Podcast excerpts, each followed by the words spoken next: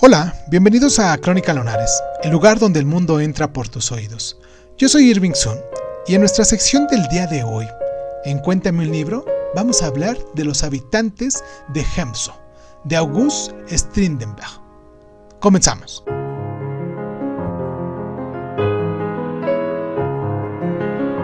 Una proeza de narrativa escrita con un estilo sencillo y campechano. Los habitantes de Hemso Está ambientada en una isla del archipiélago de Estocolmo, tan amado por Strindenberg, escrita durante un difícil periodo en el que el autor estaba exiliado de Suecia, y pues la novela posee paradójicamente un fuerte sentido local y parecen unas vacaciones estivales soleadas y ociosas en comparación con algunas de sus obras más psicológicamente inversas. La historia va más o menos así. La señora Freud una viuda de buena posición económica contrata a Carlson para que le lleve la granja en su isla.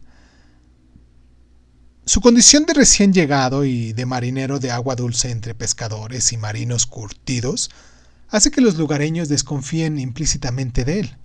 Su mayor rival es Gusten, el hijo de la señora Flood y futuro heredero de todas esas tierras, y entre ellos estalla un conflicto por el control de la granja.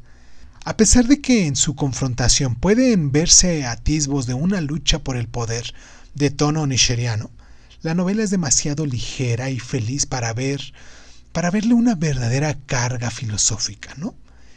Y con todo esto, la competición entre los hombres es un mecanismo inteligente y apasionante. ¿Es Carson un farsante que pretende aprovecharse de una viuda solitaria? O un hombre honesto y trabajador que quiere sacar adelante una granja abandonada?